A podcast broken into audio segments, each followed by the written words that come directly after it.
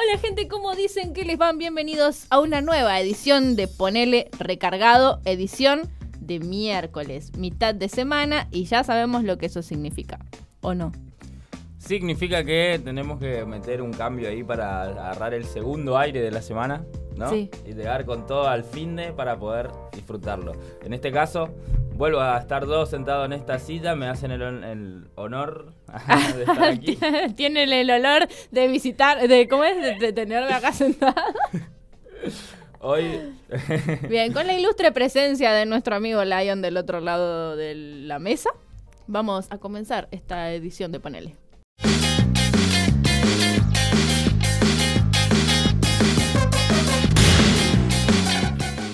Y llegó el momento de profundizar en las noticias de índole regional, esas noticias con olor a tierra y viento norte en este otoño que no parece, este segmento de noticias que se pregunta ¿qué pasa en el NEA? Y la primera noticia nos lleva a la provincia de Corrientes, porque ahora además de tener payé van a tener número para sus libretas de calificaciones. Así es, no es para todo el nivel primario, se va a hacer a partir de tercer grado, es decir, cuarto, quinto y sexto, van a empezar de nuevo a calificar con números a sus estudiantes. Aquí está mi amigo rojo. Como en la vieja escuela. Como en la vieja escuela, ya no hay más caritas felices. En realidad la modalidad era aprobado o en proceso de aprobación que se había aplicado por la virtualidad. Y Ah. ahora dijeron, bueno amigo, ya estamos, ya podríamos ir superando la pandemia. Y empiezan de nuevo los, los trágicos numeritos.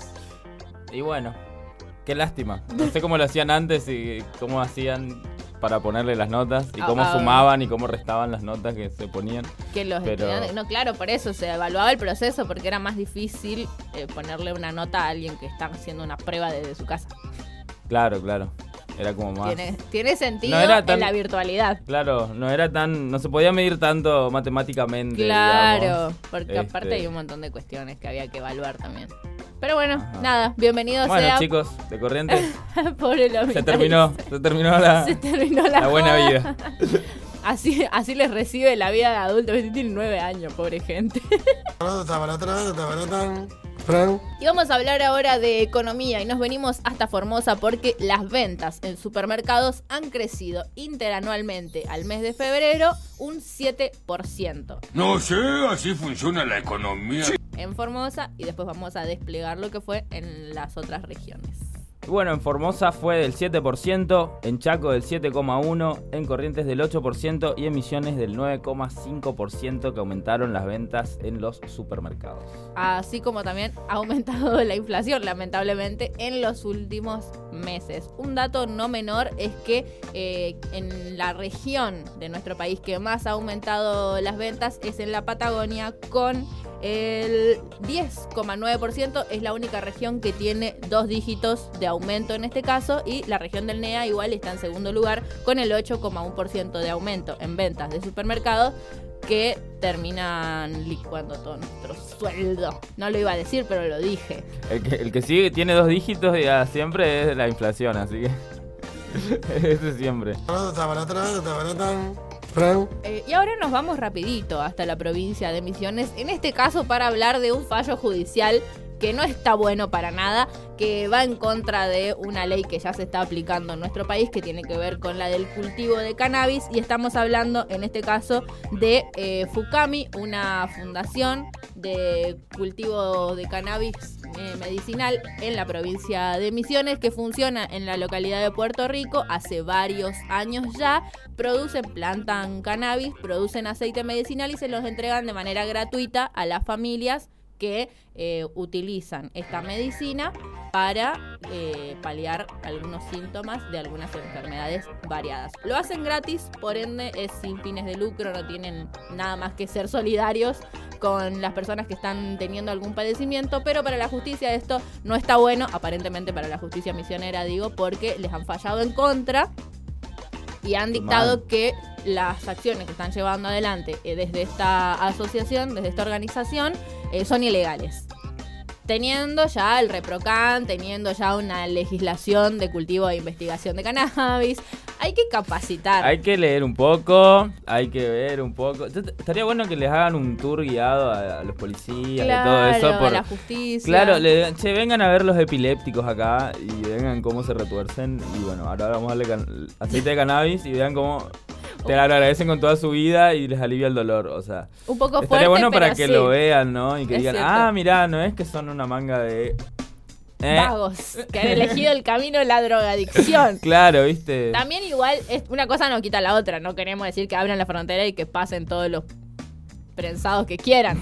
Digo, pero ya que hay gente que está utilizando el poder No, de la marihuana para el bien, podrían dejarlos en paz y dedicarse a lo que realmente molesta, que es el narcotráfico Claro. en serio. O sea, sí. O sea, muchas veces también eh, haciendo estas cosas como que tratan de justificar una lucha que existe, digamos, pero no, o sea, no va por este lado, digamos. O sea, todos sabemos las capacidades o las los alcances medicinales que tiene esta planta y un montón de personas con cáncer, con epilepsia, con Parkinson, con no sé, un montón de otras enfermedades. Que si Eh, se muere uno allá atrás hablando Sí. de eso.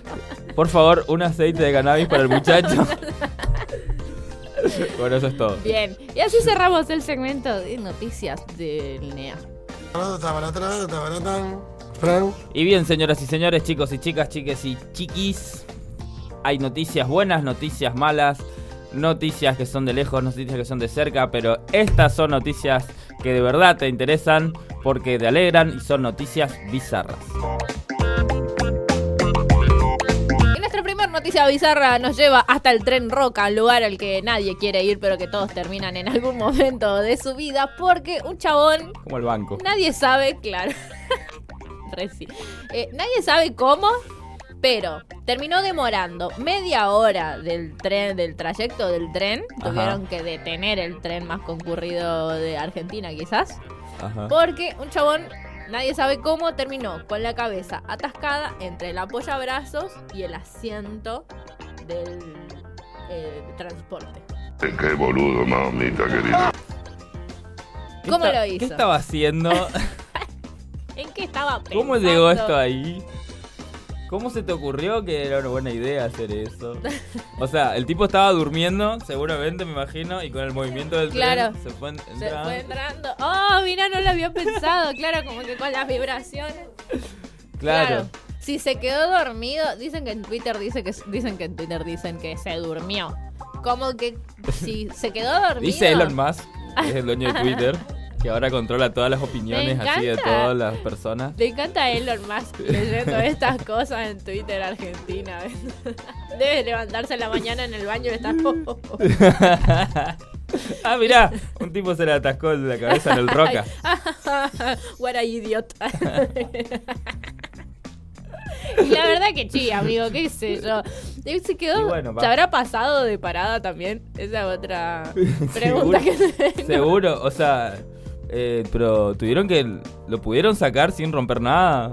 Sí, O sin claro, pero le nada. llevó media hora. ¿Te imaginabas vos queriendo salir de la facultad y tomarte el tren y que no llegue porque un dejó la cabeza en el apoyabrazo? Y es como para que todos los pasajeros hagan y le peguen uno por la cabeza. No, no la No, violencia. no, no, no.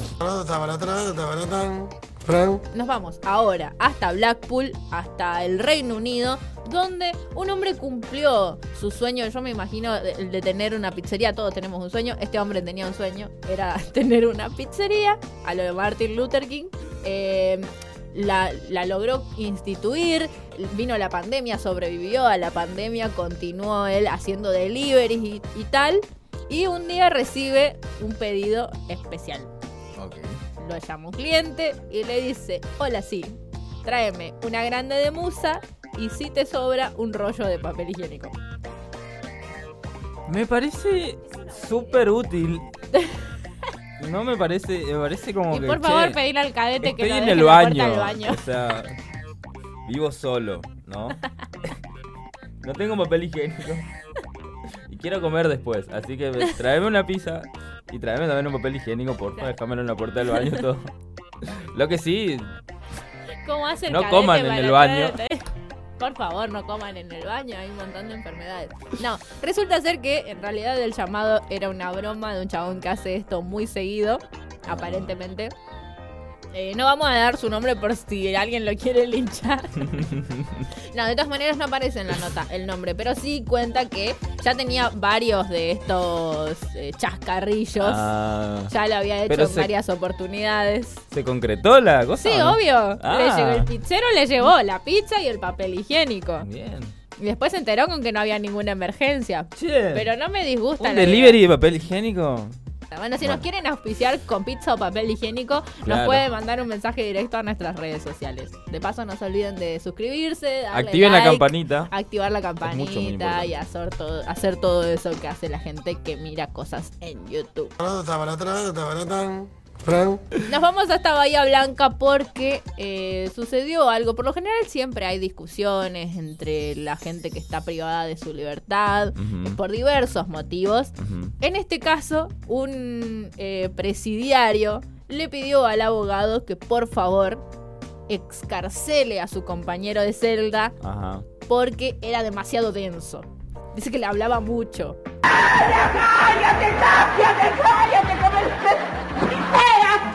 Ah. Vaya a saber de qué, seguro de un tema que no le interesaba al otro.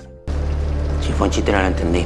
Que 24 horas No tenés triqui, escapatoria. triqui, triqui. Era parte de la pena tener que estar con alguien que te esté quemando el bocho todo el tiempo. ¿Dónde está Saul Goodman cuando se le necesita? Para los que vieron Breaking Bad. Lo- Eh, Sí. y bueno, sí, me imagino que estás ahí, en- no tenés escapatoria, digamos, no tenés mucho para prestar atención, o sea, tenés que escucharle nomás al tipo que te habla y la verdad es que es muy molesto cuando alguien está y muchas veces, y te imaginás vos estás, sos un preso, ¿no? Estás ahí, este, y, Privado tu libertad. Claro, estás ahí con él, el chaval te empieza a hablar. No, porque tengo tal cosa, bla, bla, bla, bla. Y vos te, te- que te das vuelta y al rato cuando lo ves de vuelta, que estás ahí nomás, te, te sigue hablando lo mismo. O sea, Claro, no tenés no tenés escapatoria. O sea, es la peor condena que te puede pasar. Bueno, lo que sí, eh, este que pidió, el, el que no era denso, el molestado, vamos a ver, el molesto. El eh, demandante. El demandante estaba ahí por eh, tipo vandalismo y daño a la propiedad privada y resistencia a la autoridad. Y el otro también estaba por una cuestión parecida, tenían 20 días de prisión. Ah. Y el abogado del denunciante dice, es la primera vez que alguien me pide por la excarcelación de un compañero y no por la propia. También Claro. hay... Y sí. Como, de- a mí déjame preso si querés, pero a este pelotudo llévatelo de acá, por O sea, favor. de- el, el chabón dijo, yo ya estoy preso, no hace falta que me torturen, ¿viste? O sea, es un método de tortura esto. Bueno, y así cerramos este segmento de Noticias Bizarras. Y bueno, después de haber refrescado un poco con las noticias bizarras, ahora nos metemos en el segmento de las noticias nacionales, donde nos preguntamos qué puede pasar, qué está pasando y qué pasó ahora, la puta madre. Y la primera noticia nos lleva directamente al despacho de la vicepresidenta de la Nación, que en este caso recibió en el Senado a la jefa del Comando del Sur de Estados Unidos, Lara Richardson, así también como al embajador de ese país, Mark Stanley, justamente para dialogar, entre otras cuestiones, acerca del proyecto de ley que ya se presentó en la Cámara de Senadores y en la Cámara de Diputados, que ya se presentó en el Congreso de la Nación, para buscar quitar los fondos eh, que han sido evadidos para utilizarlos en el pago de la deuda que ahora, para poder hacer un equivalente y que todos sepamos de qué estamos hablando, vale un Twitter, básicamente. Sí. No un tweet, un Twitter. Si cada usuario de Twitter pone un dólar, Pagamos la deuda. Santi Baratea. la deuda neta, encima, después tenemos valor de interés. ¿verdad? Claro, eso ya es, eso ya es Ese otro precio, cantar, mamita. diría mi abuela. Bueno, la cuestión es que estuvo reunida ahí resolviendo estas cuestiones. Esperemos que la respuesta haya sido ¿Y qué onda? positiva. Ah, eso te va a preguntar. Le dijo, Claro. sí, todo bien, Cristi, no te da problema. Me dijo, encantaría, "Sí, mirá. por nuestro bien y por el de todos. Eh, bueno, también se destaca que esta es la primera mujer que llega a este cargo, fue designada por Joe Biden, así que también como de mujer a poderosa a mujer a poderosa, eh, habrán hablado, me imagino, de un montón de cuestiones, entre ellas cómo hacemos para desnudar a los que tienen la billu ya afuera. ¿Le habrá sacado el cuero a los presidentes? Tipo, Ojalá este que no sí. que este- Ah. este- Sí, absolutamente. Ustedes son muy chicos y capaz no se acuerdan. En 2016, Argentina, plena presidencia Mauricio Macri, Argentina firma un acuerdo en Reino Unido, en Inglaterra, acerca de la utilización de los recursos de las Islas Malvinas, territorio nacional usurpado por los británicos hace ya mucho tiempo, clase historia número 2. en este contexto. En el que Argentina firma este convenio, le permite al, lo- al Reino Unido, casi sentando jurisprudencia de que las Malvinas no son argentinas, no sé cómo se les ocurre, que exploten libremente los recursos naturales de las Islas Malvinas y alrededores. O sea, exactamente. Los yacimientos petrolíferos que se encuentran ahí en, en la parte marítima de lo que es este, las zonas aledañas a las Islas Malvinas y todo eso, y también la- las zonas pesqueras, que no sé si entran dentro de eso, pero Sí, se había viralizado un video de, de- de unos pilotos argentinos que mostraban cómo se veía el mar argentino lleno de, de Sí, de barcazas. de Sí, sí. barcazas, eh, saqueando todo el, el mar que... Bueno, el gobierno de Macri autorizó ese saqueo, firmado por eh, firmado en el pacto Fardori Duncan. Duncan en ese momento era quien llevaba las negociaciones, eh, perdón, eh, por parte de Inglaterra, Fardori las llevaba por parte de, Argentina. Pero el detalle que se llegó, dio a conocer ahora a través de, eh, de que se hizo viral las memorias de Duncan, es que Fardori en ese momento, al momento de poner el gancho, estaba ebrio.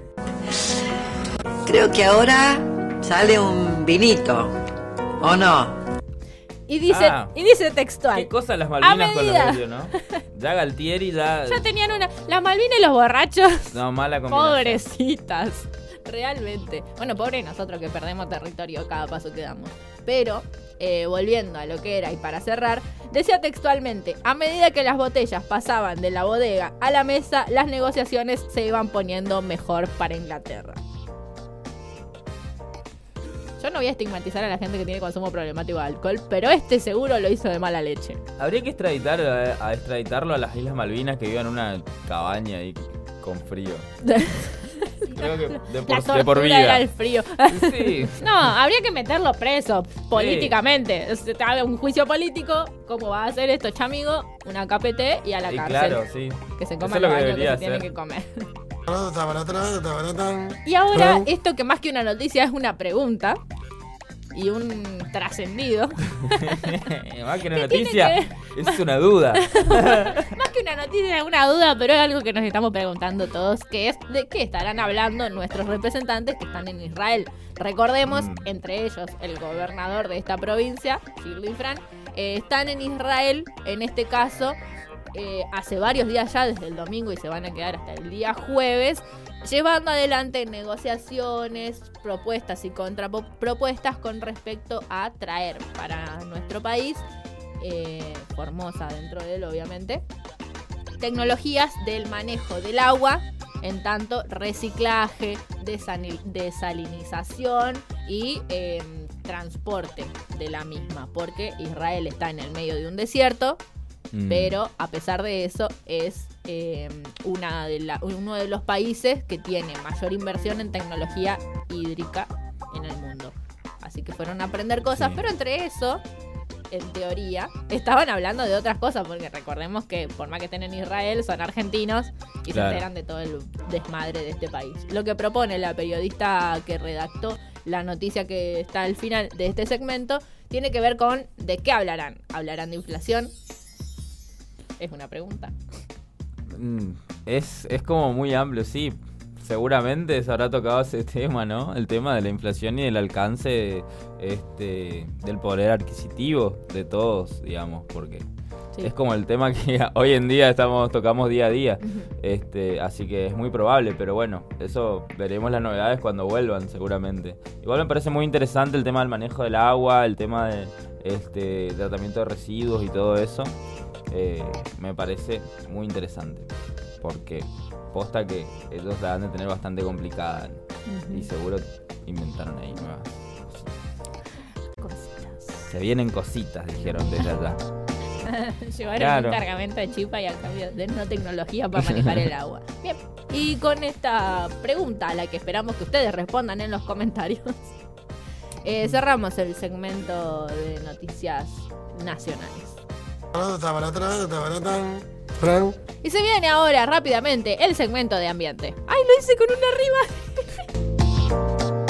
Deforestación. Otras nueve provincias firmaron el convenio del programa Fondo Verde del Clima. El Ministerio de Ambiente y Desarrollo Sostenible firmó convenios con nueve provincias para la colaboración técnica en la implementación del programa Fondo Verde del Clima, lo que busca reducir las emisiones provocadas por la deforestación y la degradación de los bosques. El denominado pago de los resultados REDD+, fue rubricado en Catamarca, La Pampa, Mendoza, Salta, Santiago del Estero, Tierra... Hasta ahí llegó. Tierra del Fuego, Córdoba, San Juan y Jujuy, con lo que actualmente alcanza 19 provincias. La próxima noticia la vamos a explicar muy brevemente. Vamos a hablar de Pedro Castillo, el presidente que ha sobrevivido a un montón de intentos de golpe de Estado. Estamos hablando del presidente peruano porque se volvió a hablar nuevamente acerca de la Convención del Medio Ambiente que lleva adelante la ONU. La idea de Perú es presidir este, esta parte ya que cuando se firmó el convenio de Nairobi, que fue como un referente en tratados internacionales de resguardo del medio ambiente, Perú tuvo mucho que ver en la redacción y en la concreción de este documento, por lo que dicen, bueno, loco, ya que hicimos tanto, ahora dennos eh, la presidencia de lo que va a ser la convención de la ONU. Esperemos que sí, nos interesa mucho tener países latinoamericanos presidiendo convenciones. Y llegando al último segmento de este hermoso noticiero para sacarte de todos tus males, las noticias internacionales. Ah. Y la primera nos lleva a Rusia porque el gobierno ruso, en este caso, eh, a la cabeza con Vladimir Putin, le cerró de la canilla del gas definitivamente a Bulgaria y a Polonia, dos países que en su inmensa mayoría resistían gracias al gas de Rusia. No lo hizo de capricho, o un poco así, en realidad lo hizo porque estos dos países se negaron rotundamente a pagar en rublos. Maravillosa jugada. ¿Comentarios al respecto? Mm. Bien, Y igual... para mí que Vladimir Putin, se te está yendo un poco de las manos todo este tema, la verdad. ¿Qué crees que te diga, bro? Yo pienso un poco distinto. Para mí, Eh, si lo ¿cómo- están picanteando de un lado, que le cierre el gas y se vaya a la mierda. Obvio que no estoy de acuerdo con la invasión que está llevando a cabo, que ahí nos lleva la otra Sí, noticia. pero también, también para mi punto de vista es como decir, bueno, yo soy dueño de esta parte del mundo y yo tengo el gas y yo tengo esto y tengo uno de los mejores ejércitos del mundo y no me interesa que se manifiesten en, en- en mis plazas y los rusos y me digan que no porque yo soy el que mando. Y no me interesa que digan que hubo una masacre en tal parte o en tal otra. No me interesan las cartas de los soldados que, que vuelven súper cagados y encima muchas veces lo hacen entrar en, en Chernobyl, que no es apto para, la- para que vivan los humanos. Manda a los soldados así. Es decir, Sí. para mí es como que, bueno, che, man, o sea... No digo que sea una buena persona, digo que como estrategia me cierra porque Estados Unidos tampoco lo está dejando en paz. No, para nada. O sea, Entonces, la guerra, es, un- ante la guerra es una guerra y es una... Sí, sí, sí. No, Mm. por eso no voy a defender a Putin, pero esta estrategia en particular me parece que para defender los intereses de una nación están bien. Ahora, que Putin es una buena persona y no. O que es el mejor líder del universo y capaz que tampoco con todo lo que está haciendo. Ahora vamos a hablar de Putin específicamente, no de la medida política como tal, porque ha recibido a referentes de la ONU, en este caso Antonio, Guterres, sin la I, Antonio Guterres, eh, que fue justamente por parte de la ONU a mediar entre eh, Vladimir Putin y el canciller, eh, nunca me acuerdo, ¿cómo? Sergei Lavrov, que, es, eh, que va por parte de Ucrania. Allí sí, Putin dijo que eh, ellos siguen igual hablando como de estrategia militar y no de invasión en sí. Pero bueno, salvando eso, dijo que creen que la diplomacia sí va a ser el camino para resolver estas cuestiones. Eh, a pesar de eso, también informaron que derribaron alrededor de 2.500 tanques y aviones. Así que no sé, viste vos. Se jactaron un poco, sí, sí, vamos a hablar, pero ¿cómo le derribamos los aviones? Más o menos en ese tono. Eso fue, viste. Ah, Eso fue lo que trascendió. Eso fue, eso fue cortito fue la reunión. Volvemos a nuestro continente. Dale, Ahora, dale, para hablar de Chile.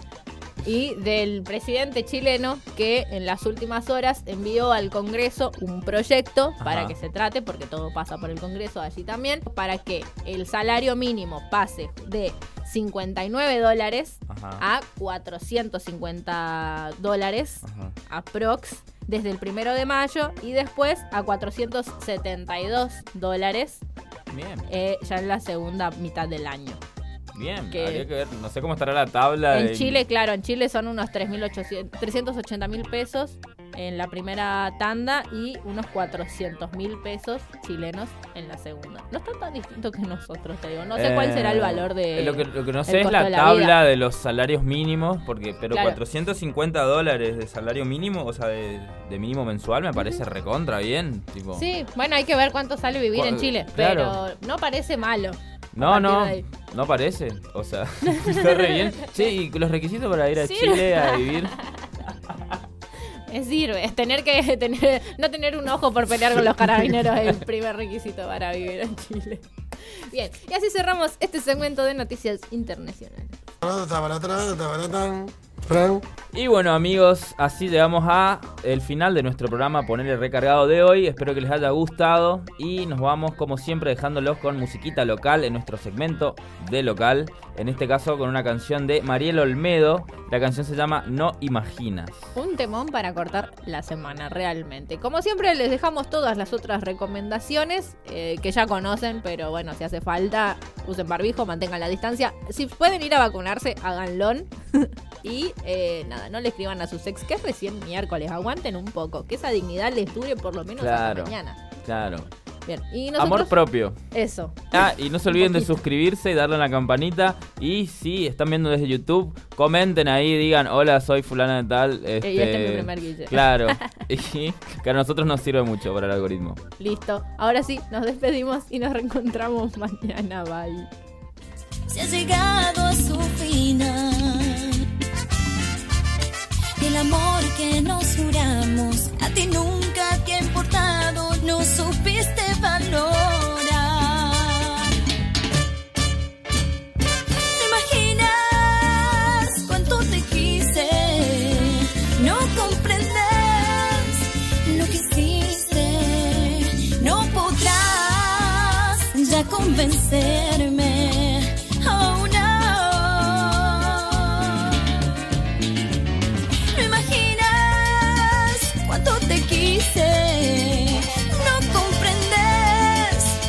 lo que hiciste.